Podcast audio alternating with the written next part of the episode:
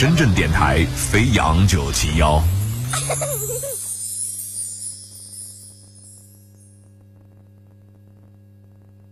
如果你有创业梦想起飞，欢迎你带着项目做客 U Up。如果你想拿到项目投资，这里有专业的投资联盟等着你。如果你已经跃跃欲试，就赶紧报名参加吧。U Up 面向社会全面征集优秀的创业项目，无论你是做互联网还是智能硬件，无论你是师长还是学妹，大叔你也要参加。全民互联网加，我在这儿等你。U Up 参与方式：搜索微信公众平台英文大写字母 U U P，留言给我们，记得要写上您的项目信息，包括项目名称、项目简介、创始人姓名、联系电话、邮箱，我们会有小编及时联系您。您也可以同步收听蜻蜓 FM、企鹅 FM、喜马拉雅，关注 U Up 节目专辑。You can you up, no can no。您现在收听的是深圳电台音乐频率飞扬九七幺全新打造的创投类节目 You Up。今天在互联网时代，小米就是这个方向的典型代表。电商不可能完全取代零售行业，同时也告诉个坏消息，它会基本取代你们。抄表的盈利的例子都是表的，因为一个亿的利润分给我们全部的员工，就是给他们开心一下。让梦想在电波中发生。Are you okay? Come here now. 每一位优秀创业者的背后，都有我们不曾想象的努力与执着。创业的每一天都很难，但他们从不退缩，因为他们有梦想，更有初心。走进他们的故事，从此你的创业之路也不再是茫然前行。接下来您将听到的是由张庸带来的有态度的创投类节目《You Up》。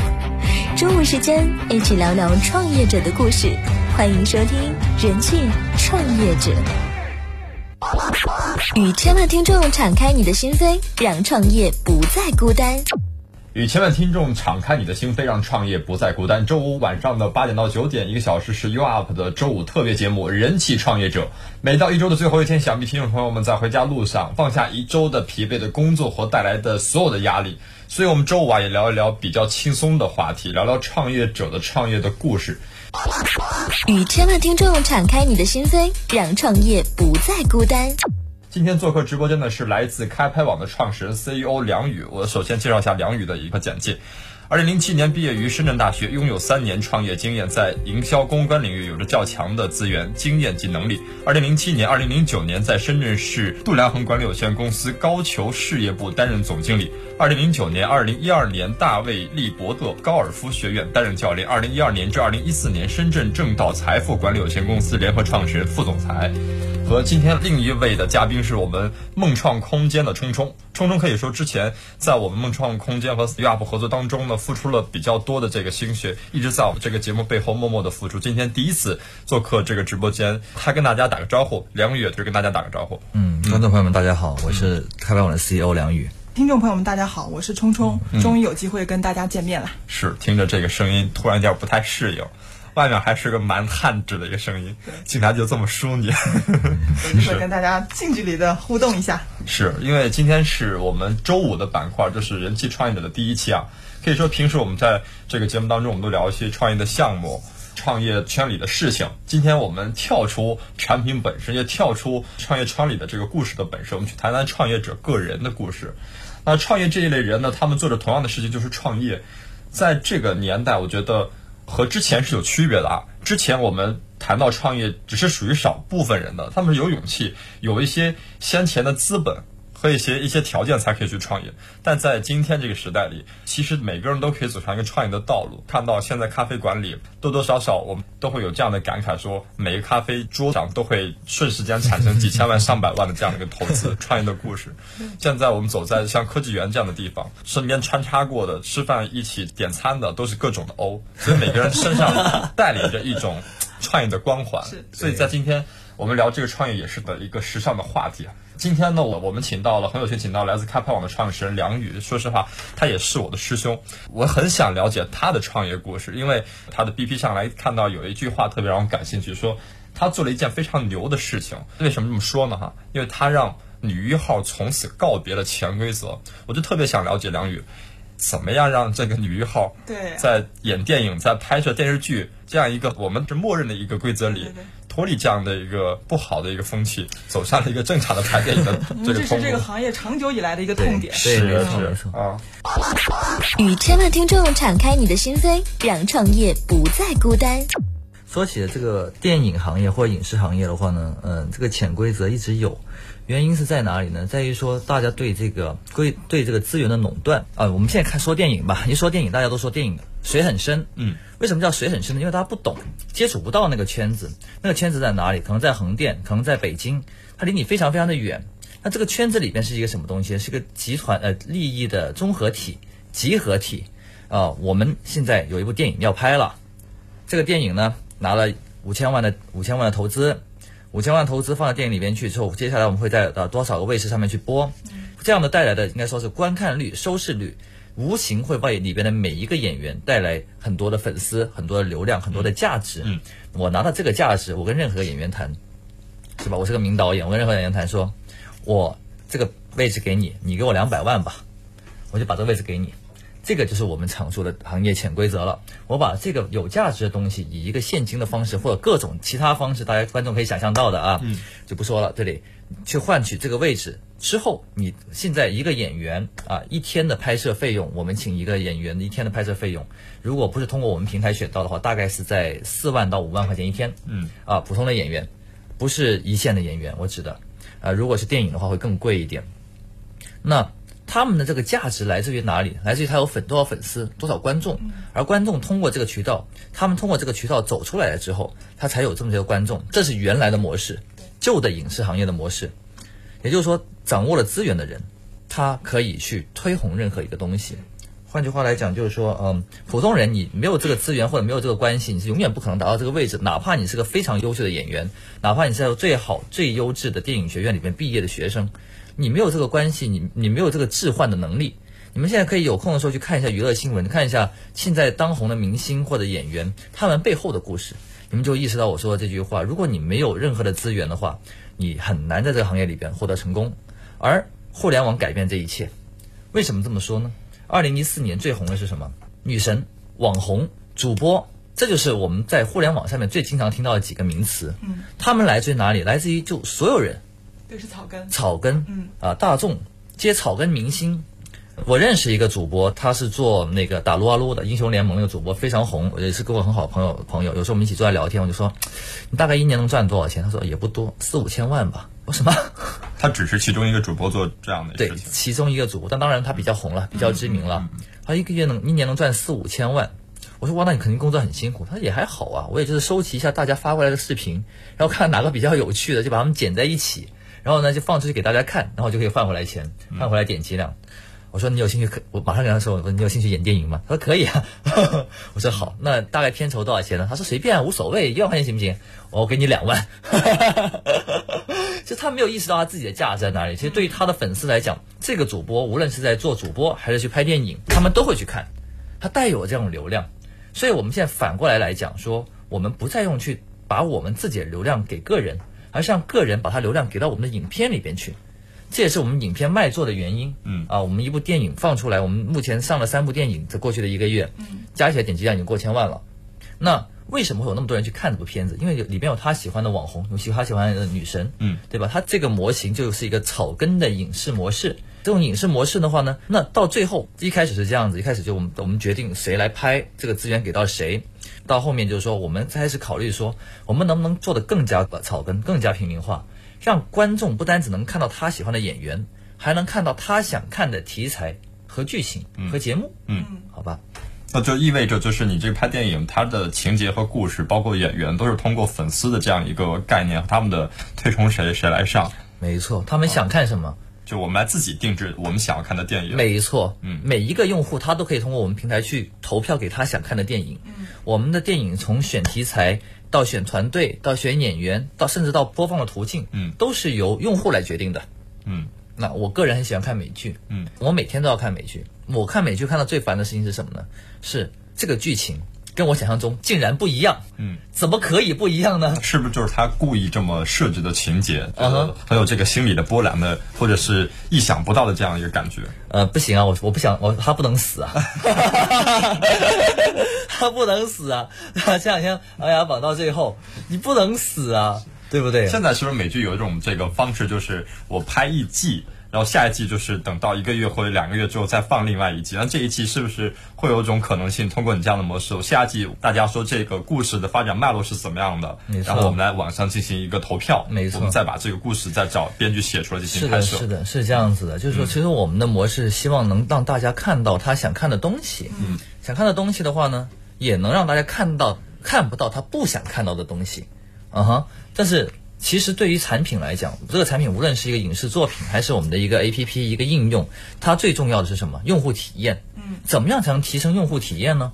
啊，以前的所有的影视模式都是我想拍个啥啊？最近什么这个什么囧很很火，对吧？我就把这个公路片连续拍十期出来，你就会看到这个很肿呃，这个这个很火的这个题材会延续一个月、两个月、三个月，直到它再也延续不下去了，那口气断掉了，然后就开始火另外一个题材，嗯，这就是原来的模式。而现在大家都在转向，嗯，都想转到一个新的方式上面去，怎么样呢？以用户为技术员，对，我们现在玩大数据，用大数据来找到什么东西，找到这个用户的点到底在哪里。他喜欢的东西到底是什么？我觉得这个已经是之后的事情。在这之前，你拍出来之前，有没有其他的方式去找到用户的兴趣点在哪里，或者把它划分的很仔细？与千万听众敞开你的心扉，让创业不再孤单。对，所以从这个点来讲，我觉得冲冲是特别有发言权的。作为一个女生来讲，对，那你作为一个用户来讲，作为一个观影这个爱好者来讲，那你更希望的这个电影的拍摄，包括它的剧情的发展，你喜欢是这种自定义的，还是喜欢有专业的这个导演或专业的大片去给你呈现一种你意想不到的一个效果？我觉得这是看是什么样的一个片子啦。我觉得这个有分，比如说它如果是一些比较生活化的，像这种现在讲这个家长里短关系的片子，嗯，其实对于我来说，这个。我没有把它当成一个偶像剧去看，所以它怎么走都是可以的。但如果比如像原来我比较年轻的时候看韩剧，那你真的是希望到最后，比如说这个男一号是不是跟这个女一号在一起了？嗯这个是自己内心是有一个想法的。对对对对对，所以是看剧了，就比如说这个剧是真实事情反映，你就不可以随便改编。但是如果是你把这个剧做成一种 DIY 的一个剧情，它是随着我心情和我的故事变化的，其实可以去通过这样一个模式，综合的模式。我觉得刚才没错没错，我觉得刚才聪聪说了一点是非常重要，就是有些剧我根本就不想看，嗯，它为什么要出现呢？嗯，就好像一种家长里短的剧，就对一个男生来讲，二十来岁，哇，这关我什么事儿啊？嗯我就不想看，但是他就在我面前晃来晃去。我怎么去解决这个问题？我要从根源上去解决这个剧的出现。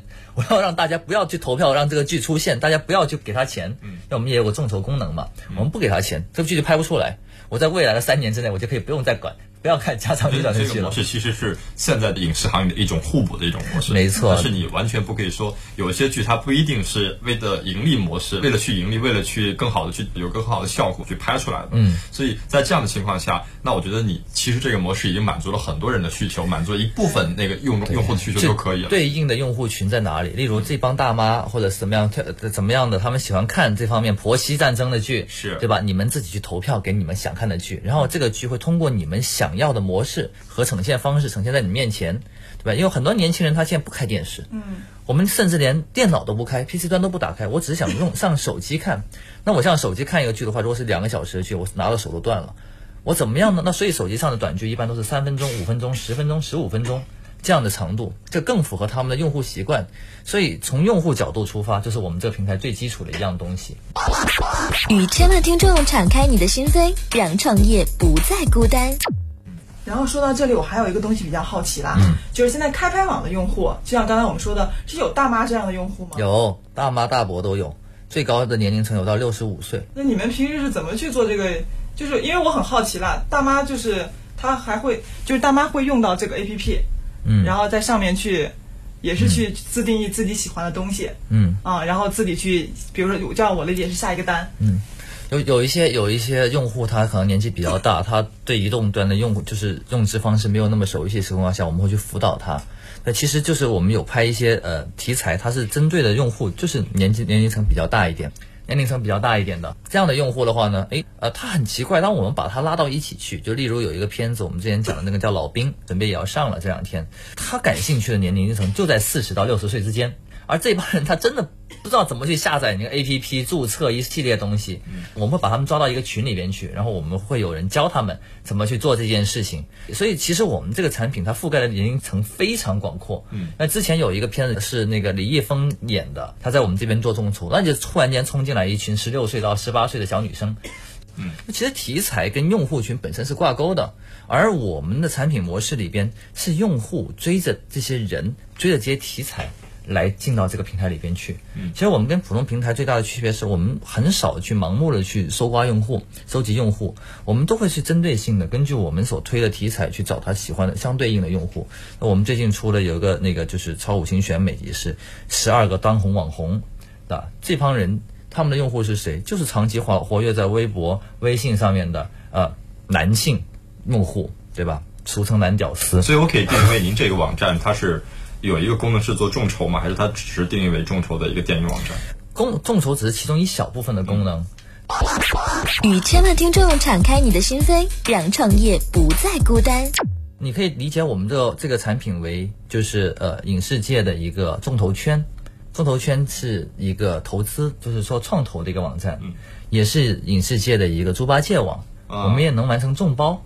对，您要是想拍一个电影、拍个广告来找我们，我肯定可以给到你最便宜的价格、最优质的服务。我们还是影视界的智联招聘或者是五幺招聘，为什么呢？因为我们的团队要拍电影的时候，还会通过我们平台去找灯光师、制片人、演员，甚至是导演，甚至是统筹，都会通过我们平台去找。你其实，在做的一个是一个信息平台，没错，然后把所有的信息放上去，让他们进行一个平台上的一个信息哎，是的，是的，是的，没错。开拍网想做的事情就是一个影视的资源撮合平台，它可以撮合很多影视类的资源，然后呢，嗯。啊，这个都可以。其实我很想跟你聊这一块，因为我之前是做美食节目嘛。嗯我做美食节目的时候，我当时有一个很好的想法是，我想做一个餐饮的平台。嗯。因为目前来讲，餐饮在这个平台上没有一个像你这样说的一个综合的信息或综合的服务整个平台。嗯。例如，呃，人才的一个餐饮的整个平台，例如供应链的整个平台。对对对。对吧？例如，比如说这个餐具啊、硬件设备啊。包括它的商业地租的一个平台，我其实想把它做成一个像开拍网这样的餐饮的网站式的一个一个大平台。你现在把电影的平台或影视的平台做成了，那你在做这个平台当中，呃，能否提供一些好的一些经验和建议？对我们有很多朋友就跟我说，哎，你这个产品拿过来给我用，我说干嘛？啊，我是做设计的，把你这个东西名字改一改就可以用了。我说其实不是这么简单的，平台里面的功能当然是一部分东西，但是它的后背后的运营。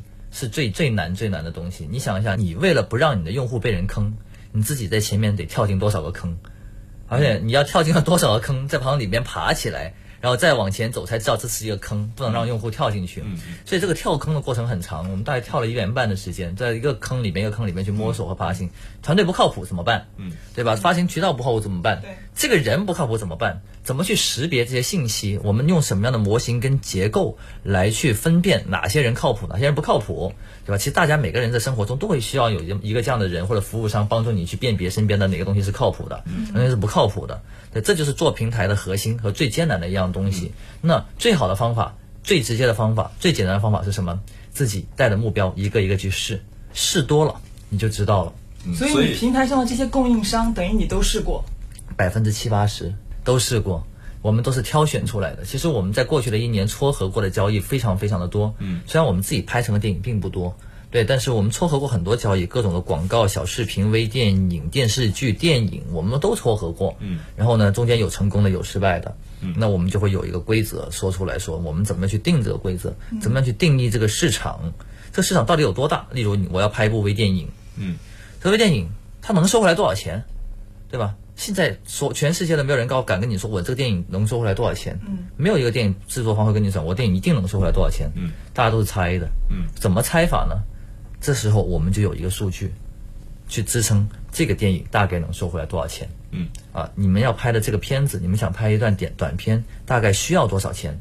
啊，就好像您所说的那个做美食的一个产品，我要把这个产品做出来，我一定要有足够的数据量。所以你在做这个整个项目的同时，你会参与到它具体项目的一个实施过程当中。当然会，我们基本上在目前来讲会参与到每一个项目的这制作过程中。嗯，你是处于一种监督，处于一种这个调查，但你不会干涉它的不会干涉，对，我们会有一个把对项目的把控。嗯，所以说我们这个产品最优质的东西是我们的运营。嗯，我们的运营团队非常强。嗯，他们可以一个人同时看五个项目、十个项目，并且保证它是按按部按部就班在实施的。所以我们可以理解为说，其实你这个模式和餐饮这个模式，它可以其实换到不同行业可以用到，都可以。但是重点是在于你怎么把这个平台、把这个模式运营的好。没错。呃，包括运营的好，那肯定有一个很关键的一点，就是你的公司里一定要有会运营的人，一定要有核心的团队。所以我们在。呃，一部中国电影当中叫《中国合伙人》，看到这样一部剧情，说三个合伙人因为意见的不合，呃，发生了一些，比如说打，比如说骂，比如一些摔凳子，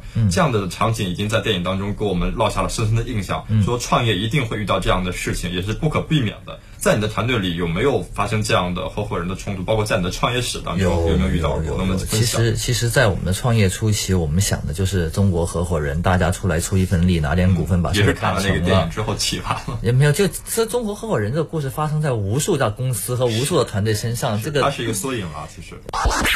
与千万听众敞开你的心扉，让创业不再孤单。我我可以这么说，我。每一个团队都一定会遇到这么样的情况。嗯，那我们的呃第一批的团队，也就是二零一四年三月份的成组建的这个团队，到二零一四年八月份的时候已经散掉了。嗯，散伙了。原因是什么？原因是方向不一致。嗯，刚开始我们想做，其实仅仅就是一个如何帮我们自己把拍微电影这个事情给做好，后来变成了我们要帮所有人把拍微电影的事情给做好。大家突然觉得这个工作量超级大，而且。做不了这个事情，可能专业也不对口吧。嗯，他们觉得说，呃，因为原来那一批人其实就是专专门做影视的、制作的，他们对运营互联网啊各方面东西没有太多的想法，就散了。嗯，散了之后我就痛定思痛，怎么办呢？我找最不懂的人来做这件事情。嗯，什么叫最不懂的？这以前大家都会想说，我要做这件事情，对吧？我找专业的人来做。是。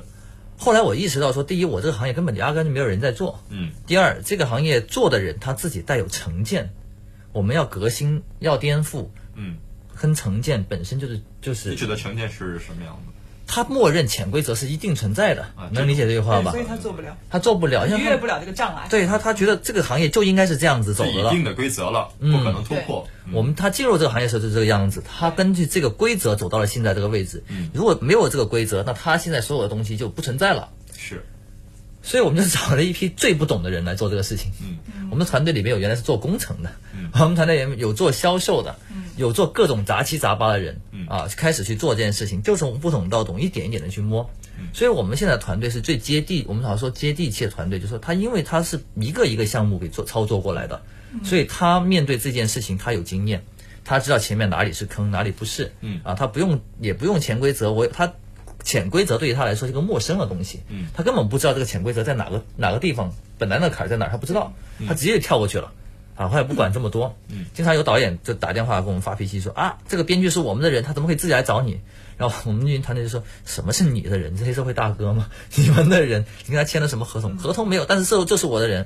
我说我跟他说我们我们不认这一套的，嗯，对，你们谁有想法谁就过来找我们。这个事情的，你的团队的人员，他其实没有太多的技术含量了。没有，没有，没有，做到一个监督，只是做到一个局外人去看这个事情是不是应该这么去做。一开始这是这样子，啊，前期是这样子，就是完全不懂的。但是慢慢做久了之后，也会有些行业经验。当然，他做久了之后，他就会有他们自己的经验。所以你更喜欢一张白纸去你的公司进行没错磨练。没错，没错，我们更喜欢这样去合作。现在你的这个合伙人当中，包括团队当中，大概的年纪都是什么样的呢？二平均年龄应该不超过二十五岁。那应该是在八零末到九零后左右，基本上都是九零后。九零后对，可能是我拖低了这个整整体的年纪。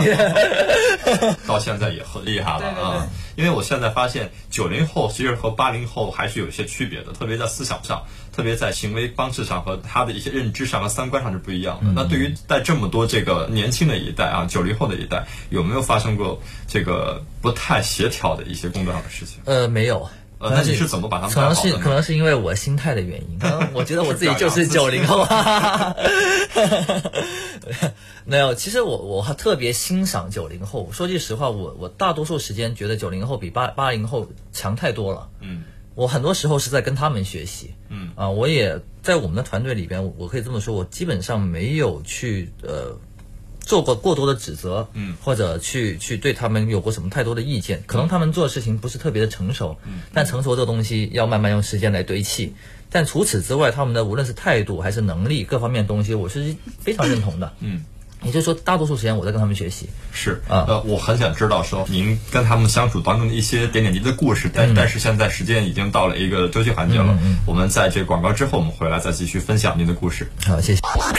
与千万听众敞开你的心扉，让创业不再孤单。如果你有创业梦想起飞，欢迎你带着项目做客 U Up。如果你想拿到项目投资，这里有专业的投资联盟等着你。如果你已经跃跃欲试，就赶紧报名参加吧。U Up 面向社会全面征集优秀的创业项目，无论你是做互联网还是智能硬件，无论你是师长还是学妹，大叔你也要参加。全民互联网加，我在这儿等你。U Up 参与方式：搜索微信公众平台英文大写字母 U U P 留言给我们，记得要写上您的项目信息，包括项目名称、项目简介、创始人姓名、联系电话、邮箱，我们会有小编及时联系您。您也可以同步收听蜻蜓 FM、企鹅 FM、喜马拉雅，关注 U Up 节目专辑。与千